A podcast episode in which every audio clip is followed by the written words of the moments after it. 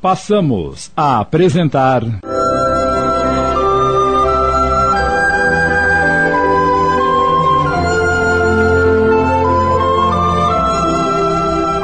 Pedaços do Cotidiano. Psicografias de Zíbia Gaspareto, adaptadas por Sidney Carbone.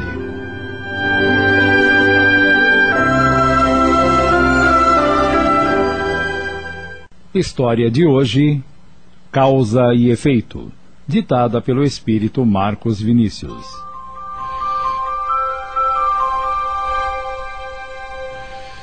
O sol ia morrendo. Pela janela aberta, Aline, melancólica, deixou que seu olhar triste perpassasse o horizonte avermelhado e belo. Mais um dia que se vai, sem nenhuma esperança que console o meu coração. Dentro, a penumbra invadia já aos poucos a sala modesta, salpicada em alguns ângulos pelos reflexos luminosos dos últimos raios solares que se filtravam pela janela. Vida vazia, difícil e dolorosa. Até quando deverei sofrer? Uma lágrima furtiva desceu-lhe pelas faces delicadas. Jovem ainda, Aline não era feliz.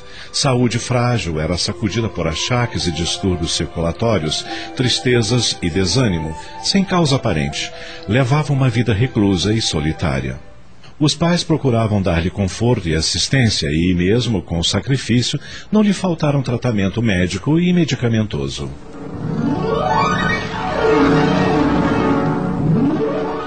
Vamos tomar o remédio? Está na hora. Eu não quero, mamãe. Como não quer? Ouviu isso, Belmiro? Filha, você sabe que não pode ficar sem tomar o remédio? O doutor Sintra disse que. Eu sou um caso perdido, papai. Você e mamãe se sacrificam para comprar esses comprimidos e essas gotas amargas. E eu continuo cada dia pior. Isso não é verdade. Você está melhorando. Sua mãe tem toda a razão. Para que se enganarem? É melhor aceitar a verdade nua e crua. Eu estou condenada e breve não estarei mais aqui. Você magoa sua mãe e a mim quando fala desse jeito. Desculpem, mas precisamos ser realistas. Meus dias estão contados. Sei disso.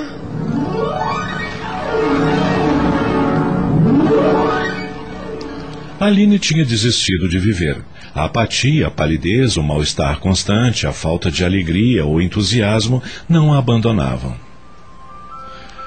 Ela retirou-se da janela e, cabisbaixa, sentou-se em uma cadeira entediada e triste.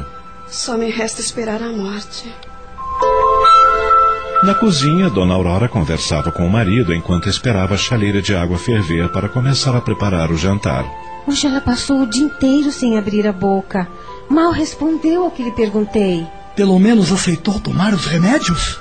Daquele jeito que você sabe, resmungando, sem o menor entusiasmo.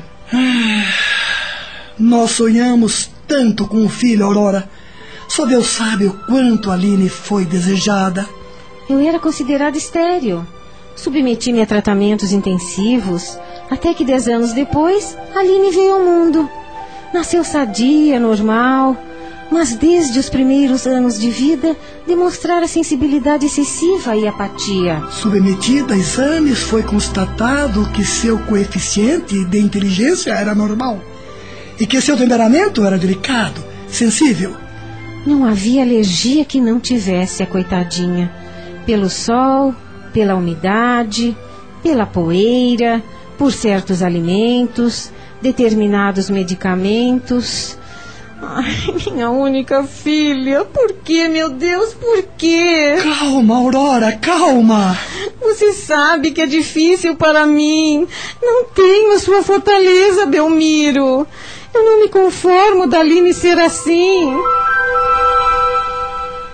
Realmente, a Aurora não tinha estrutura para aceitar o infortúnio da filha.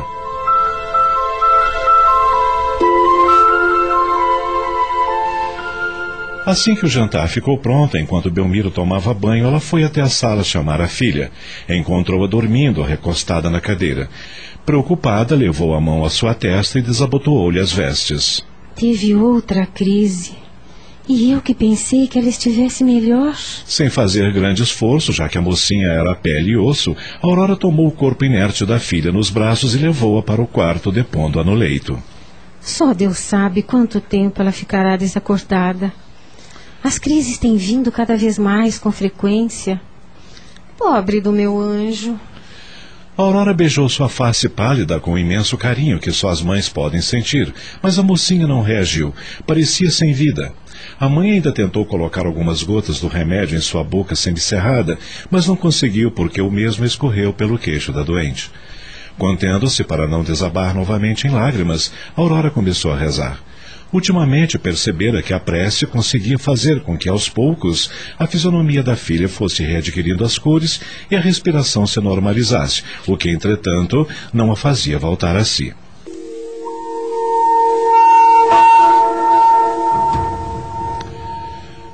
Não era desconhecido dos vizinhos o sofrimento daquela pequena família. Todos se penalizavam com o drama que viviam.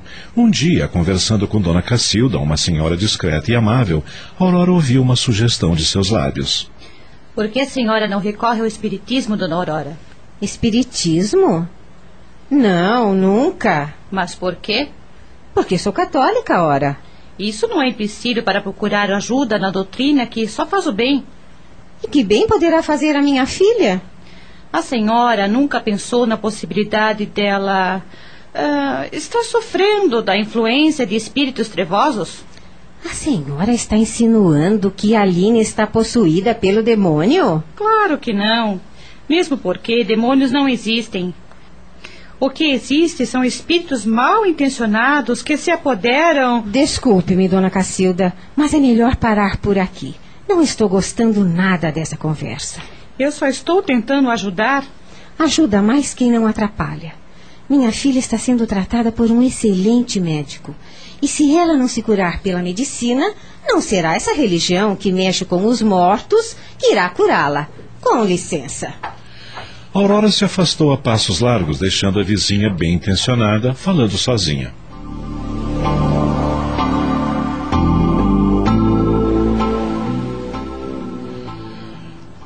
As semanas e os meses iam passando sem que Aline demonstrasse o menor sinal de melhora.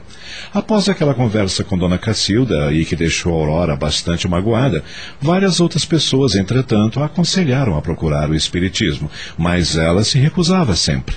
Tiveram até uma conversa com o padre Atílio, seu confessor, sobre o assunto, e este. Jamais dê ouvidos a essa gente, Dona Aurora. O espiritismo só vai prejudicar a Aline, que é impressionável e fraca. Então o que eu faço, padre? Ore, minha filha. Ore a Deus que Ele vai curar a sua filha.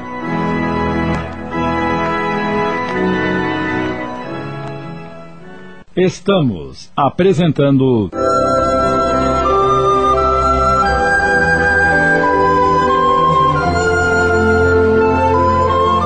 Pedaços do Cotidiano. Voltamos a apresentar.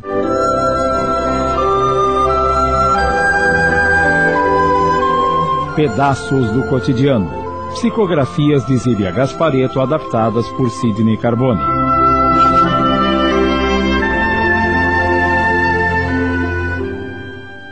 Entretanto, tudo na vida tem um limite. Esgotadas todas as possibilidades de ver a filha curada por via natural, ou seja, pela medicina, Aurora começou a questionar os conselhos recebidos para procurar o espiritismo e teve uma conversa com o marido. Você acredita nisso? Não, mas estou disposta a qualquer coisa para que nossa filha melhore. Irei até num terreiro de umbanda se for preciso. Você me autoriza a procurar o espiritismo? Ah. Estou com você. Vamos tentar todos os recursos disponíveis para que a Aline seja curada. Aqui está o endereço da dona Isaura.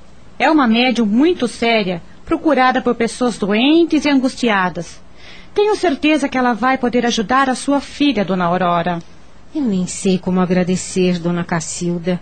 Outro dia foi tão ríspida com a senhora. Não vamos e... falar nisso. Já passou.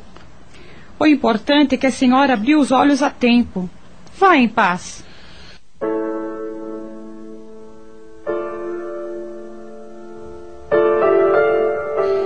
Naquela mesma tarde, Dona Isaura, inteirada do que estava acontecendo com a jovem Aline, através da conversa que tivera com a desesperada Aurora, foi visitá-la. Assim que chegou à casa, portando um livro, foi imediatamente conduzida ao quarto da moça.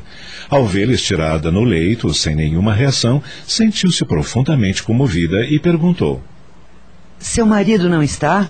Não, senhora. Está no serviço. Só chega às sete da noite. Tudo bem.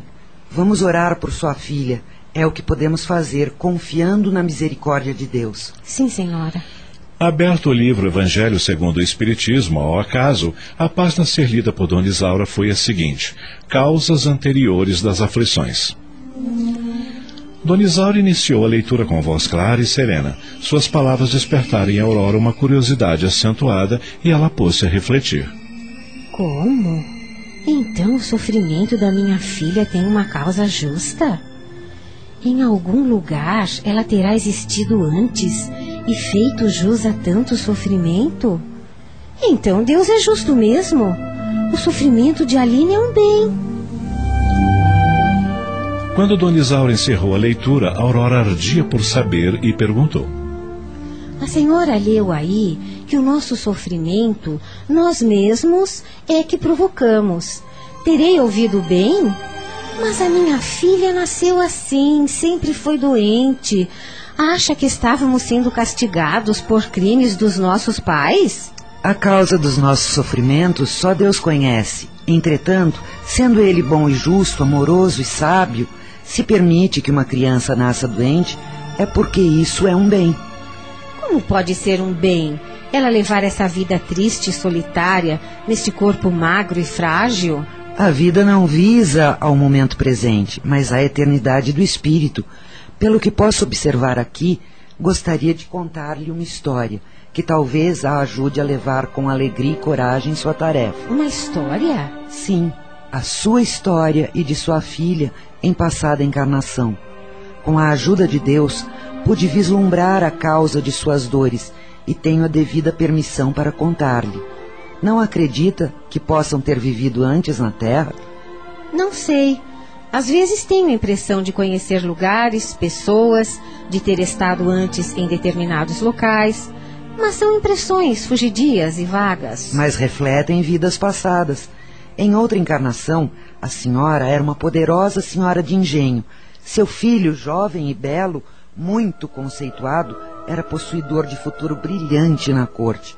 Orgulhosa e forte, a senhora era severa e altiva, colocando a posição e o dinheiro acima de tudo. Desejava para o filho um casamento vantajoso e rico. Ele, contudo, apaixonara-se por uma moça pobre e sem recursos, apagada e sem posição.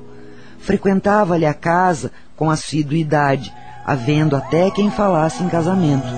Não se conformando, a senhora tentou dissuadir o moço que, apaixonado, resistia a todos os conselhos. A senhora recorreu a tudo, inclusive a um preto velho cuja mandinga era bem conhecida na época. A moça, que era bonita e alegre, começou a definhar e tornar-se excessivamente nervosa. O rapaz, colocado ao lado das tentações do dinheiro e envolvido por mulheres de pouca moral, deixou-se arrastar, abandonando a jovem que, desde esse dia, conhecendo a interferência da senhora na atitude dele, passou a odiá-la com todas as forças.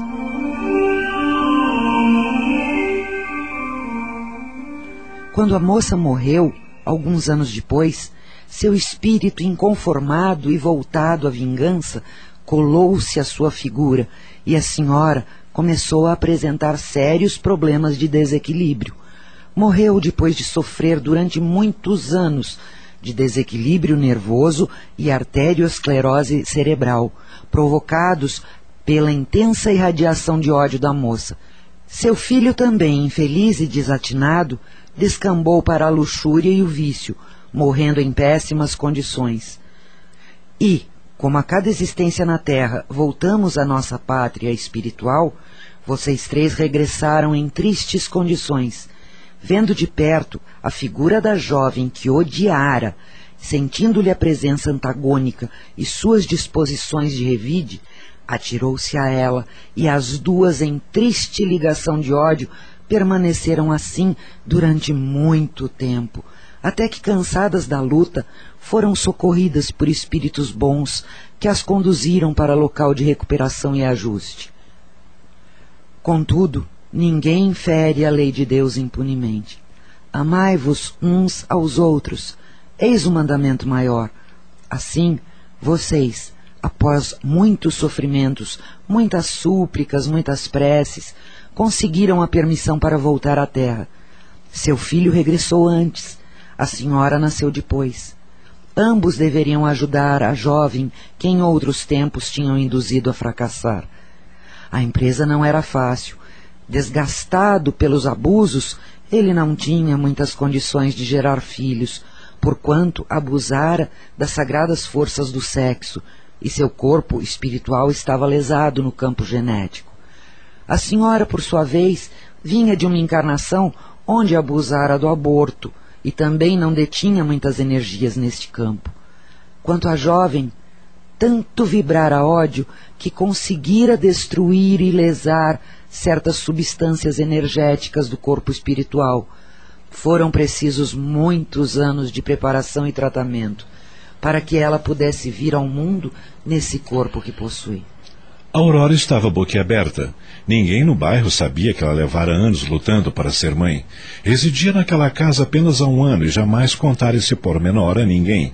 Muito menos sabia Dona Isaura que seu marido, na mocidade, fora dado a conquistas amorosas e lhe dera muito trabalho, a ponto dos próprios familiares dizerem que ela parecia mais mãe dele do que esposa, pela sua tolerância e esforço em reajustá-lo. Respeitosa, pediu a médium. Continue, por favor. Há pouco para dizer. Hoje vocês tentam reconstruir o que destruíram. E como se recusaram a tê-la como nora, agora têm-na como filha. Ele, recusando-se a cumprir sua tarefa, casando-se com ela, cuja ligação perde-se no emaranhado do passado, deve agora transformar um amor material e humano em amor fraterno e puro. Ela, pela dedicação que recebe dos dois, que a estão ajudando a recompor-se, acabará por esquecer o ressentimento passado e a harmonia e o amor voltarão entre vocês para o futuro. Posso confessar-lhe que minha filha por vezes mostra-se difícil e repudia-me, o que muito me faz sofrer.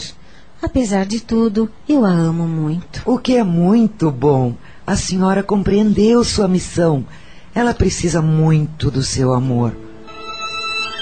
Nesse momento, Aline emitiu um suspiro e mexeu-se no leito. Veja, ela está voltando. Sinto que já está bem. Surpreendida, Aurora viu que a filha parecia melhor e começava a dar sinais de acordar. Comovida, tomou as mãos de Dona Isaura e as beijou, dizendo: Obrigada, muito obrigada. Dona Isaura abraçou-a e em seguida despediu-se. Desde esse dia, Aurora jamais se entristeceu. O ambiente da casa ficou mais alegre e quando Aline entrava em crise, ela apanhava o evangelho e lia. Lia calma, até a filha melhorar.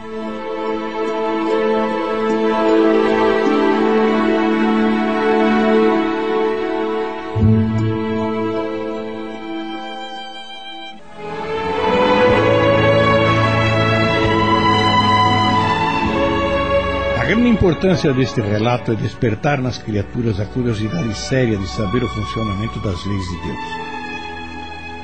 A humanidade nos dias atuais já possui conhecimento sobre a natureza que lhe permite compreender os aspectos causa e efeito, já que na vida material todo efeito é gerado por uma causa. Essa lógica inteligente faz as criaturas tomarem os cuidados em suas ações para evitarem consequências dolorosas.